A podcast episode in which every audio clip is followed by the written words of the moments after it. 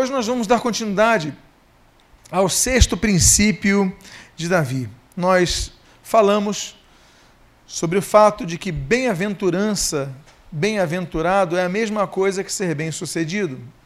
Eu lembrei aos irmãos na última vez que um pastor, eu ouvi um pastor dizer o seguinte: não existe na palavra, na Bíblia, a palavra sucesso.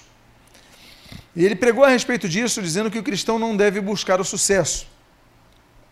E ele ficou falando quase uma hora a respeito disso. O problema desse pastor é que ele se fiou na versão em português, revista atualizada, mas se ele fosse para o hebraico e se ele fosse para o grego, ele vai ver, e ia ver, que a palavra de Deus fala assim sobre sucesso. E sereis bem-sucedido significa e tereis sucesso. É uma pura questão de semântica. A questão é de tradução e não dos originais. A palavra de Deus fala sobre ter sucesso em vários aspectos. Se eu planto uma semente e eu colho desta semente uma árvore que me dê frutos, eu fui bem sucedido, logo eu tive sucesso. Então, ter sucesso é algo que é esperado para todo aquele que planta qualquer coisa. Quando você evangeliza alguém, o seu objetivo é levar essa pessoa para Cristo. Se essa pessoa se converte, você teve sucesso em sua empreitada evangelística. A salvação, a perseverança para a salvação e a vida eterna é o que? É ter sucesso em nosso objetivo de sermos salvos. Então, Davi, a Bíblia fala que ele foi bem sucedido nos seus caminhos, ele usufruiu de ditosa velhice, sendo bem sucedido em tudo o que ele fez, em todos os seus caminhos. Ele teve entreveros, teve problemas familiares, já abordamos isso na última aula, teve muitos inimigos, a última aula, a última mensagem. Ele teve muitos inimigos, abordamos sobre esse assunto, mas agora nós vamos dar continuidade sobre o que a Bíblia fala a respeito deste tema. Outra coisa que nós aprendemos, então, vamos dar continuidade a esses princípios de Davi. E nós podemos ler no texto de 1 Samuel, capítulo 18, versículo 16, o seguinte: O texto diz: Porém, todo o Israel e Judá amavam Davi, porquanto fazia saídas e entradas militares diante deles. O próximo princípio que nós aprendemos com Davi é o princípio de lutar constantemente. Davi, ele ficou famoso porque derrotou Golias. Mas a fama dele, ela só foi crescente. Por quê? Porque ele continuou lutando. Ele continuou vencendo os gigantes. A Bíblia destaca, por exemplo, 37 homens, a Bíblia chama de os 30 valentes de Davi, ele arredonda o, o termo. Ele tinha 37 grandes generais. Ele tinha, por exemplo, Sama, ele tinha Eleazar, ele tinha José Bebacebete, ele tinha vários generais que eram grandes homens. Mas destes, a Bíblia diz que ele tinha alguns que eram matadores de gigantes. Por quê? Porque Davi matou os gigantes em Golias mas ele fez com que seus generais aprendessem a matar gigantes, fossem discípulos dele. O fato então de Davi ter vencido a Golias, derrotado a Golias, derrubado e matado a Golias, foi apenas o início de uma caminhada, porque nós vemos nesse texto que ele fazia entrar, saídas e entradas militares diante do povo, ou seja, ele continuou guerreando. Há um problema em muitos cristãos, que eles têm vitórias em suas vidas, e, claro, celebram as vitórias, se alegram com as vitórias, e comemoram as vitórias, e divulgam as vitórias. Mas vai passando o tempo e a vitória começa a se tornar numa foto que vai perdendo a sua cor. Vai ficando a sua vitória como um fato histórico, um registro lá do passado. Nunca mais teve vitórias, nunca mais teve conquistas. Eu lembro de um pregador que ganhou muitas vidas para Jesus mas um dia desanimou. Um dia desistiu. E diziam os parentes que na sua casa, ele já aposentado, já com uma certa idade, a única coisa que ele ficava fazendo era ficar vendo os DVDs, na época, né, as fitas é, VHS das, de suas pregações. E ele ficava fazendo assim, ele ficava falando para o seu neto: que tempos bons eram aqueles. O problema é que muitas vezes nós entramos no mesmo erro desse Senhor. O mesmo erro de ficarmos olhando que bons tempos eram aqueles, ao invés de nós dizermos que os bons tempos nós podemos fazer se continuarmos a militar na causa de Cristo. Ele podia continuar pregando o Evangelho, ele desistiu. Muitas vitórias nossas, nós temos vitórias, mas você olha o teu relógio e você fala: há quanto tempo eu não evangelizo uma pessoa? Há quanto tempo eu não prego o Evangelho? Há tanto tempo eu não sou agente de um milagre de Deus? Há quanto tempo Deus não me usa para abençoar vidas? Por quê? Porque você fica olhando só o teu passado. E quem fica olhando só o passado, ele tem um histórico de se tornar uma estátua de sal, sem vida, sem razão de viver, ficando apenas olhando para trás. Nós devemos prosseguir, avançando, porque Deus quer continuar nos usando. Davi podia ficar a vida inteira no seu trono, olhando para trás e dizendo para todo mundo: Olha, eu derrubei e matei Golias. Eu primeiro derrubei, depois eu peguei a espada, cortei a cabeça dele e contando a história a vida inteira. Mas Davi diz o texto que era amado por Israel e por Judá. Por quê? Porque ele prosseguia lutando, fazia saídas e entradas militares e todo Israel o amava. Por quê? Porque ele não se acomodou. O princípio de Davi é o princípio da não acomodação. O princípio que nós devemos usar na nossa vida é o princípio da não acomodação. Se você orava mais antes do que hoje, tem alguma coisa errada. Significa que você se acomodou.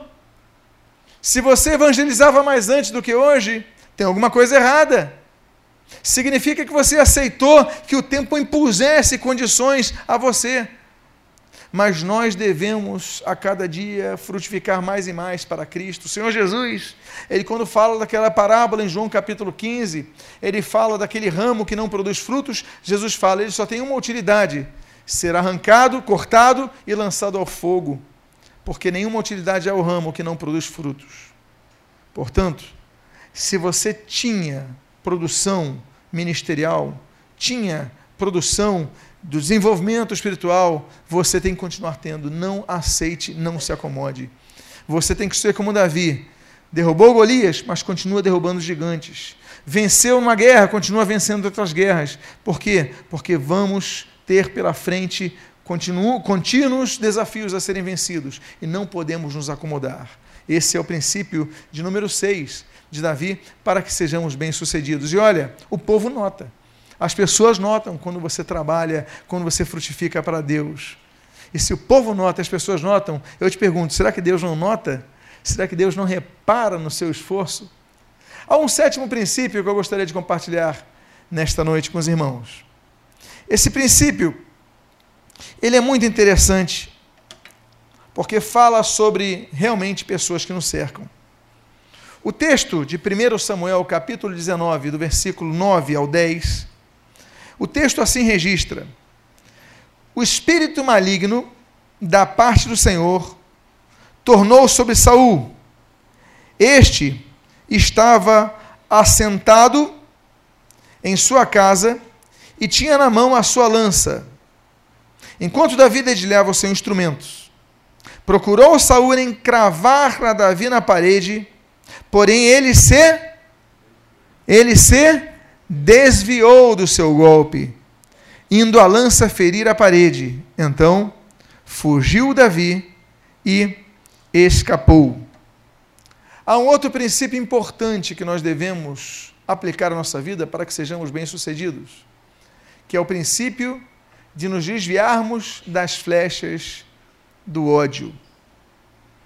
Você sabia que tem muito cristão está firme com Deus, está frutífero, está em paz no seu espírito, e de repente é cercado por pessoas que querem o seu mal e começam a persegui-lo e lançar flechas.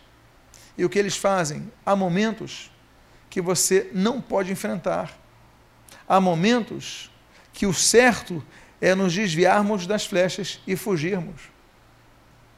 Nós louvamos a atitude de José no Egito, mas José foi quem foi porque ele aprendeu a se desviar do perigo, aquela mulher, a esposa de Potifar, ela se colocou numa situação de sedução tão grande que de repente estava nu diante daquela mulher. Tirou a roupa. Ele teve então que fazer o quê? Repreendê-la? Não. O que, que ele fez? Ele fugiu. Há momentos que nós devemos nos desviar dos maus caminhos. Há momentos que nós devemos nos desviar das flechas que nos atiram. Porque muitas vezes, se você não estiver preparado, você pode ser atingido por essa flecha. A história de Davi podia ter acabado nesse, nesse dia se ele não se desviasse da flecha do mal e fugisse. Diz o texto: fugiu Davi e escapou. Há momentos que nós devemos fugir. Há um momento, eu lembro de, um, de, um, de um aconselhamento, a pessoa falou: olha, o ambiente estava tão assim que eu acabei, pastor, cedendo. E eu falei para a pessoa: por que você não fugiu? Há horas que, se você notar que você está fraquejando, a hora é de pedir licença e fugir. A hora de você se fortalecer, mas nem sempre o diabo ele ah, se aproveita dos momentos da fraqueza da pessoa. O diabo se aproveita dos momentos que você está mais debilitado para te atacar. Ele não vai tentar te atacar durante um culto, que você está ali orando, clamando ao Senhor, sendo abençoado com o louvor do Maurício, ali adorando a Jesus no trono, já perto diante do trono, digamos assim. Ali você está, mas ele vai te atacar quando você estiver sozinho. Você está numa viagem longe da tua família, debilitado. Eu estava conversando com uma determinada pessoa. Ele falou assim, pastor, eu fiquei por causa de uma situação, um contexto de profissão. Eu fiquei oito meses longe de minha mulher. E nunca fui tão tentado na minha vida, mas eu aguentei firme. Eu falei, muito bem, meu irmão. Com certeza, o caminho foi se congregar, trabalhar na obra, se envolver nos ministérios, não facilitar. Porque se você vai tentar enfrentar, muitas vezes você fraqueja.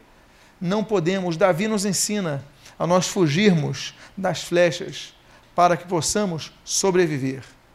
Às vezes nós queremos ser heróis, mas não devemos tentar assim. Por quê? Nem sempre o confronto é necessário e producente. Às vezes, devemos retirar como fez José e como fez também, sabe quem? Esse J se refere? Jesus. Diz o texto de Mateus, capítulo número 12, versículos 14 e 15, o seguinte: Os fariseus conspiravam contra ele sobre como lhe tirariam a vida. Mas Jesus, sabendo disso, os repreendeu. Amém, queridos? Não. Você tem certeza que não está ensinando? Jesus não repreendeu eles? O que, que diz o texto? Mas Jesus, sabendo dele, sabendo disto, afastou-se dali. E muitos o seguiram, e a todos, claro, aqueles que seguiram, os curou. Jesus sabia que havia um plano para tirar a vida dele. Jesus sabia que ainda não era hora. Jesus sabia que Jesus seria entregue naquela Páscoa. Havia uma série de profecias que iriam se cumprir ali. O significado da Páscoa, o significado da entrega do Cordeiro, o substituto dos pecados, tudo isso tinha que ir ali. Mas os fariseus queriam antecipar essa data. Jesus mesmo se afastou dali, ou seja, Jesus, ele evitou o confronto que seria desnecessário, contraproducente. E nós vemos isso nas Escrituras. Nós vemos Paulo, apóstolo gentios, um homem tão profícuo em seu ministério, tão, tão, tão frutífero em sua obra, e nós vemos o apóstolo Paulo fugindo numa cestinha e os seus discípulos ali guardando e descendo ele ao redor do muro. Por quê? Para que Paulo sobrevivesse. Muitas vezes nós queremos repreender, e temos sim que repreender. Mas nós devemos nos lembrar o seguinte: que não basta resistir ao diabo que ele vai fugir da gente, porque a Bíblia não diz isso. A Bíblia diz assim: Achegai-vos, pois, a Deus, e resisti ao diabo, e ele fugirá de vós. O estágio da resistência ao diabo Ele é procedente ao de nos achegarmos a Deus, a nos aprofundarmos de um relacionamento com Deus, ou seja, nos fortalecermos diante de Deus. Ele é fortalecidos, nós enfrentamos o diabo. Agora, muitas vezes estamos fraquejando, estamos abatidos. E muitas vezes, muitos nossos sucessos acontecem porque nós queremos enfrentar algo, quando Deus está falando o seguinte: não vai por aí, aguarda. Vai pelo outro lado, aguarda o tempo certo, porque no tempo certo você vai ter condições de enfrentar isso. Na vida comercial acontece isso, na vida empresarial acontece isso. Estamos falando de ser bem-sucedido em muitas, muitas áreas. E muitas vezes você fala assim: não, mas eu tenho fé, mas a tua fé está calcada em quê? Porque muitas vezes você não tem fé, você tem um sentimento de fé. São coisas diferentes. Sentimento de fé é emoção, fé não é emoção. Você pode ter uma fé calculada, sem emoção, sem o desejo, sem a vontade, mas é fé, porque fé é uma certeza, uma convicção plena.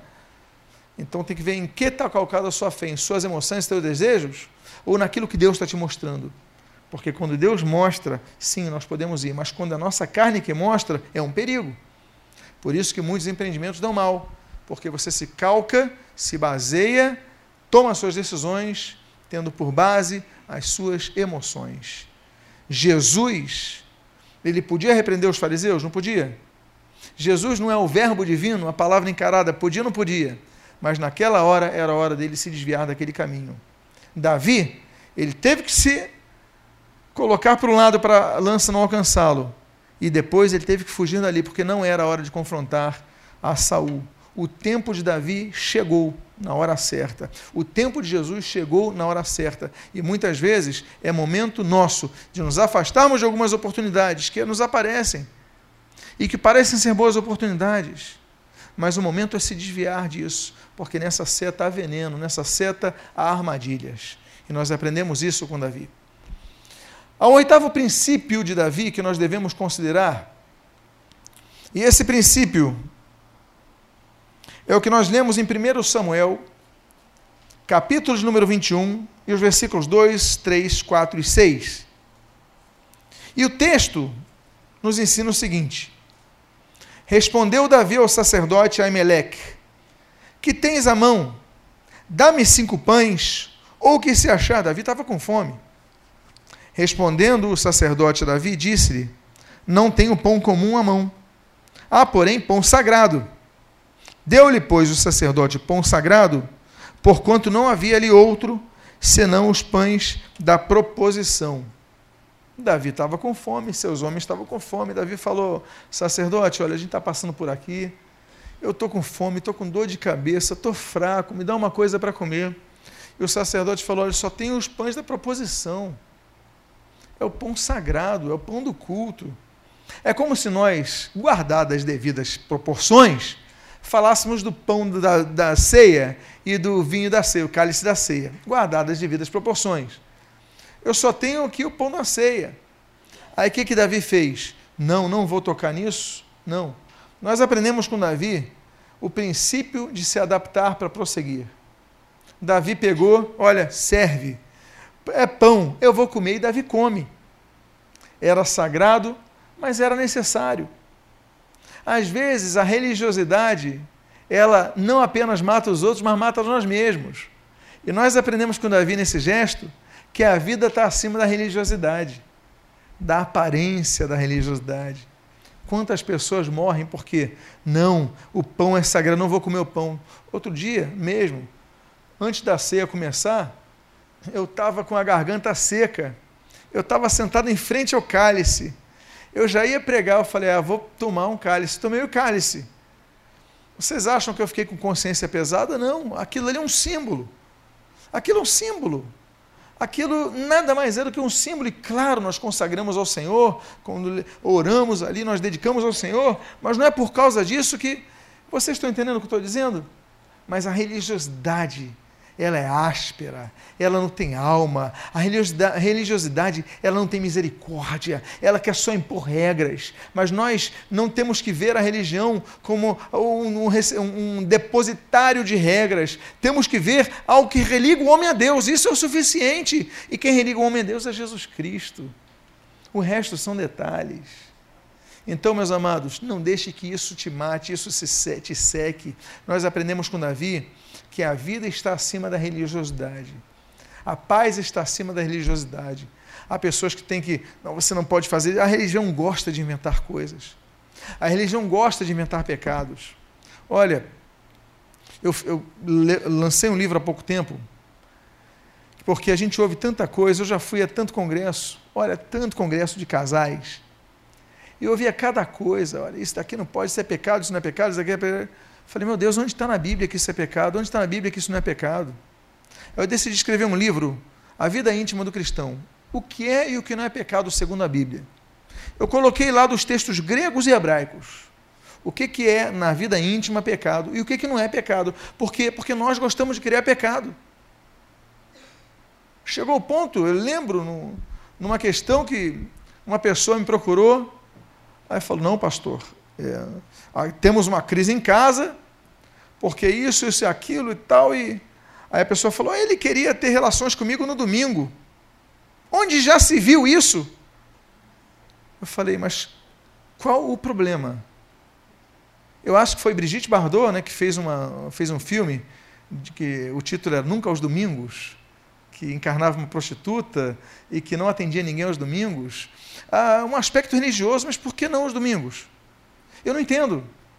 Porque nós consagramos o dia ao Senhor, mas a vida íntima do casal é santa também. É ele que fez, é ele que. Então, mas são dogmas. E nós evangélicos, nós não usamos a terminologia que os romanistas usam de dogma, mas nós temos os nossos, e esse é um deles. Não, domingo não pode. Por que não pode? O casal, ele só deve se resguardar, diz Paulo aos Coríntios, em comum acordo e se forem para se dedicar em oração. Agora, não sendo esse contexto, não devem. E tem muitos problemas que, e esse é um, exemplo de um mar de exemplos que a gente podia dar em outras áreas. Nós criamos. Eu lembro quando lançaram, lançou-se o movimento dos atletas de Cristo, final dos anos 80, 79, se não me engano, 80, não sei quantos são dessa época. Mas os que são dessa época lembram que parte da igreja criticou como é que podem atletas de Cristo se eles jogam bola aos domingos. Aí outros diziam, eles não só jogam bola aos domingos, eles mostram as pernas aos, domingo, aos domingos. Aí nós entramos numa, numa contradição muito grande. Nós começamos a aceitar que inventem pecados. Uma vez eu comprei uma Bíblia de uma determinada denominação, não vou citá-la por respeito, mas é uma das denominações mais terríveis em relação à criação de pecados. E estava lá no final da Bíblia as regras dessa denominação. Tem aqui no gabinete.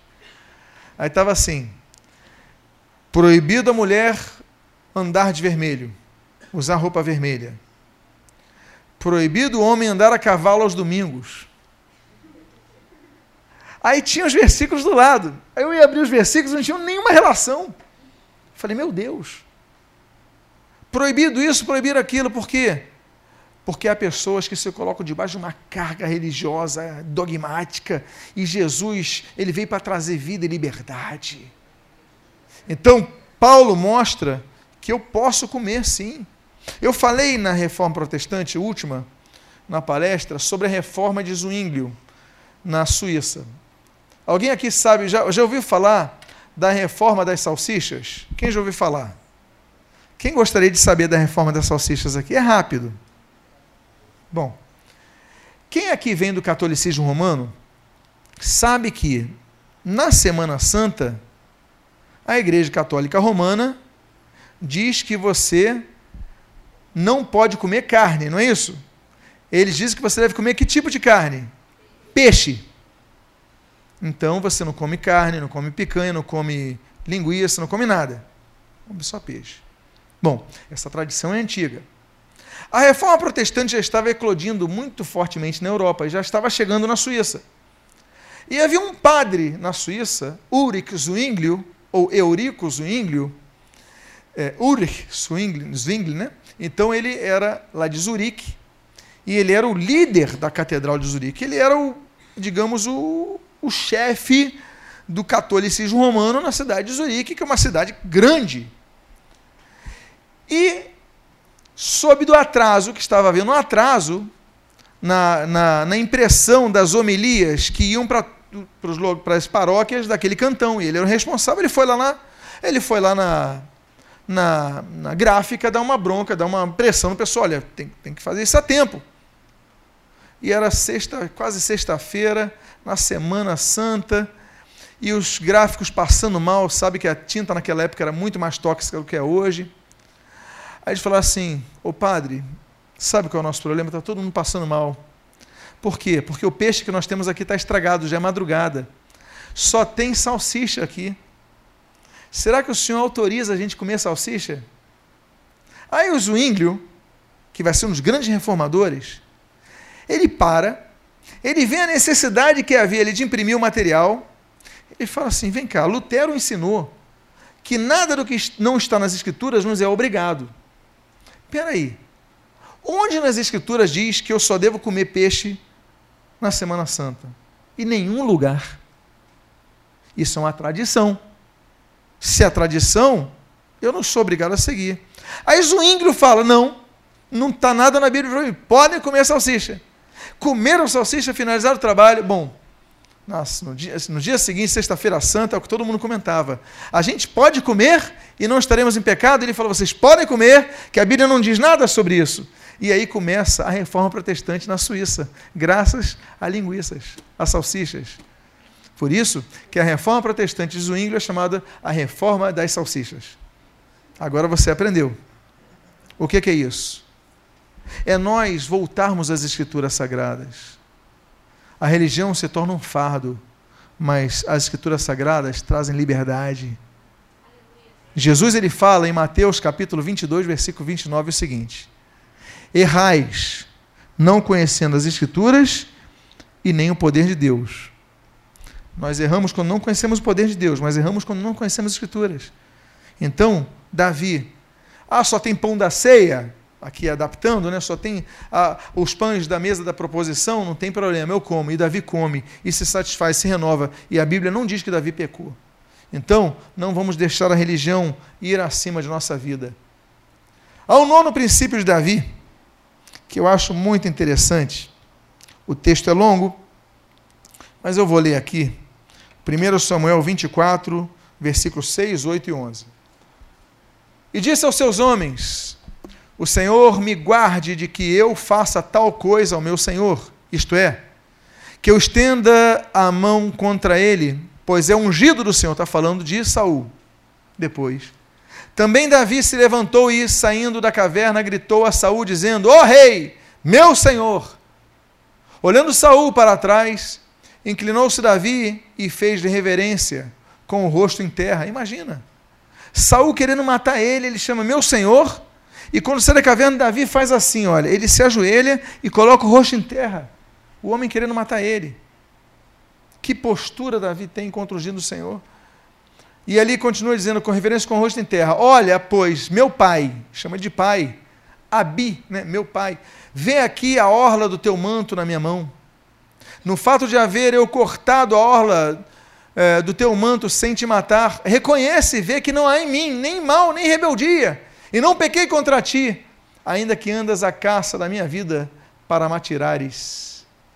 O princípio de saber enxergar as pessoas da maneira correta. Vocês conhecem a história de Saul e Davi. Vocês conhecem o conflito deles.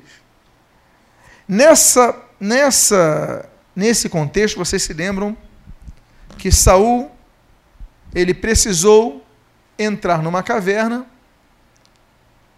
E ali entrando na caverna, talvez com pressa, a Bíblia diz que ele precisava, era uma necessidade fisiológica que ele tinha. Então, talvez pela pressa que ele tinha, ele não salvaguardou-se de verificar o local se havia alguém, mas tinha. Davi estava lá. E ele vai, alivia, alivia-se enquanto está ali sentado num canto. Davi ele pega com uma espada, se aproxima e olha, ele podia ter degolado o rei e acabado com a perseguição. Mas ele corta a ponta da capa de Saul só para mostrar como prova depois. Saul sai e aí acontece o relato que você viu. Saul sai da caverna, ele está lá em algum lugar e Davi grita para ele: Ó oh, rei, meu senhor se prostra, chama meu pai. Olha aqui, está vendo? Isso daqui eu cortei do seu manto. Eu imagino Saul, meu manto, é mesmo, é esse, é esse pedaço que ele cortou. Ele falou: Eu podia ter matado o Senhor, mas não matei, por respeito ao Senhor, porque é meu Senhor, é meu Pai. Por favor, que o Senhor veja, veja nisto um gesto de boa vontade, que eu não quero o seu mal, mas que o Senhor deixe de me perseguir, por favor. E aí nós conhecemos a história que da Saul então desiste daquela caça e vai-se embora. Davi ele ganhou com uma arma, que é a arma da paz. Existem duas formas de você vencer uma batalha: com as armas da guerra e com as armas da paz. Uma das maiores revoluções do mundo foi a Revolução Indiana. Todos vocês conhecem o nome de um homem que fez uma das maiores revoluções do mundo, chamado Mahatma Gandhi. Gandhi era um advogado, mas ele, querendo a independência da Índia quanto ao domínio britânico, ele conclamou, inundou a ideia: nós vamos vencer sem derramar sangue. Belíssima biografia, belíssima história. Gandhi foi um homem em um nível potentosamente acima de uma média. Olha, se nos atacarem, deixem-nos atacar. Meus amados, o que é isso senão Jesus falando entregar outra face? E os ingleses não conseguiam porque ninguém reagia. E a pressão foi aumentando, aumentando, aumentando até o ponto que a Inglaterra falou: olha, fiquem com a terra de vocês que nós estamos indo embora. Sem derramar uma gota de sangue, eles conseguem, independente de um país grandioso, a segunda maior população do mundo, a Índia, por causa de uma postura pacifista. Quem que ele inspirou? O grande defensor dos direitos humanos do mundo quanto ao problema racial, um pastor batista chamado Martin Luther King Jr. Martin Luther King ele pegou o exemplo de Gandhi e falou: vou fazer a mesma coisa contra os negros americanos. Os negros tinham duas alternativas para lutar contra as leis racistas, principalmente do sul dos Estados Unidos. Eles podiam ser como Malcolm X, né, pegarem armas, panteras negras e tal, ou podia usar a metodologia da paz. Martin Luther King, então, falou: vamos protestar, mas sem levantar uma pedra, sem levantar um soco. Martin Luther King foi preso inúmeras vezes, seus seguidores também. Mas graças à postura dele, as leis mudaram. E aí os Estados Unidos se tornou uma nação que começou a respeitar o direito dos negros. Os negros não podiam sentar no mesmo banco que os brancos, não podiam entrar em mesmas lanchonetes que os brancos, não podiam beber água no mesmo bebedor que um branco. Tudo mudou. Agora é tudo lei contra a, a segregação racial. Por quê? Porque lutou com paz. Davi, ele tinha a possibilidade de matar Saul, que o perseguia, mas Davi enxergava Saul da maneira correta. Davi enxergava Saul como Senhor. Eu vou voltar o texto para você ler. Senhor, ungido, rei e pai. Quatro situações expressadas por Davi quanto a Saul, apenas nesse texto. Meu rei, ele continuava vendo Saul como rei dele. Detalhe, Davi já tinha sido ungido rei por Samuel. Ou você se esqueceu disso? Tem o rei de direito tem o rei de fato. Davi, por ser ungido por Samuel, já era rei de direito. Mas o rei de fato, quem estava lá no trono, era o Saul. E ele não falava, vem cá, eu sou rei. Não, ele falava, tu és o rei. Ele foi ungido rei, mas ele falou, mas tu és o rei. Ele chama meu senhor, meu dono, aquele que manda em mim ele se prostra diante dele, coloca a cabeça no chão diante dele. E ele chama de meu pai, porque em todo o processo ele reconhece como figura paterna a Saul, cuja morte ele vai lamentar profundamente. Nós temos que aprender a enxergar as pessoas da maneira correta. Enxergar nossas lideranças, enxergar nossos parentes, enxergar as pessoas corretas, por quê? Porque esse foi o motivo pelo qual Deus honrou Davi colocando no trono. Davi podia ter ido no trono matando Saul, mas ele teve que esperar ainda anos para que Deus o colocasse no trono. Mas o trono de Davi, ele foi perpétuo, porque ele só saiu do trono no dia que ele morreu. Ele não saiu do trono antes. Por quê?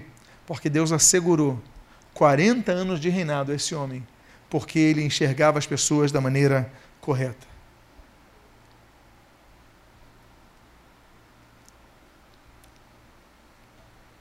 Ok. Só para citar, quando Saul morre, segundo livro de Samuel, capítulo 1, versículo 19.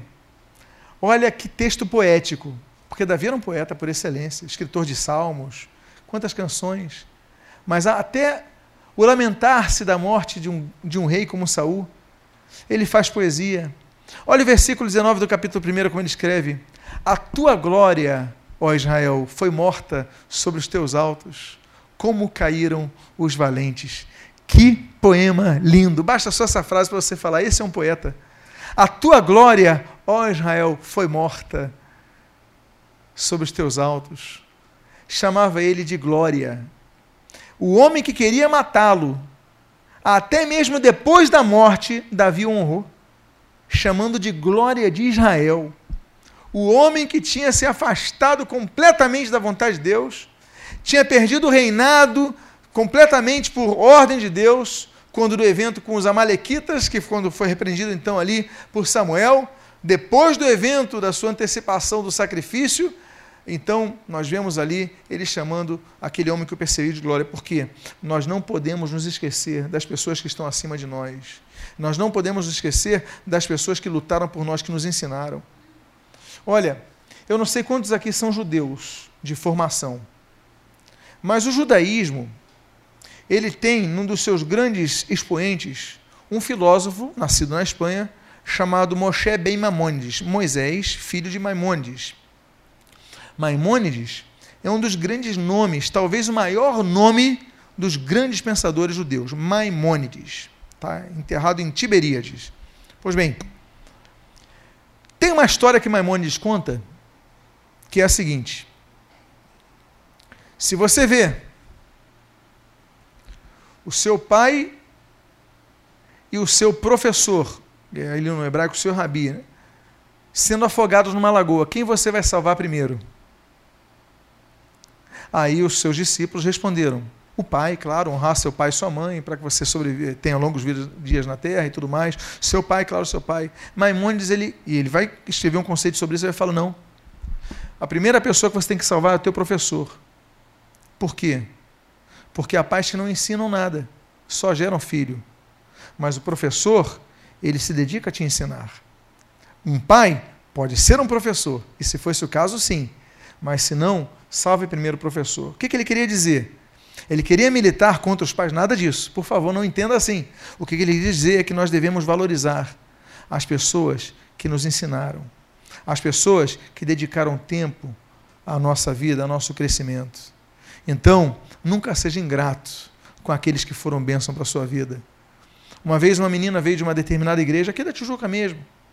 E ela chegou no meu gabinete, olha, estou vindo aqui para a Nova Vida da Tijuca. Poxa, você é muito bem-vinda.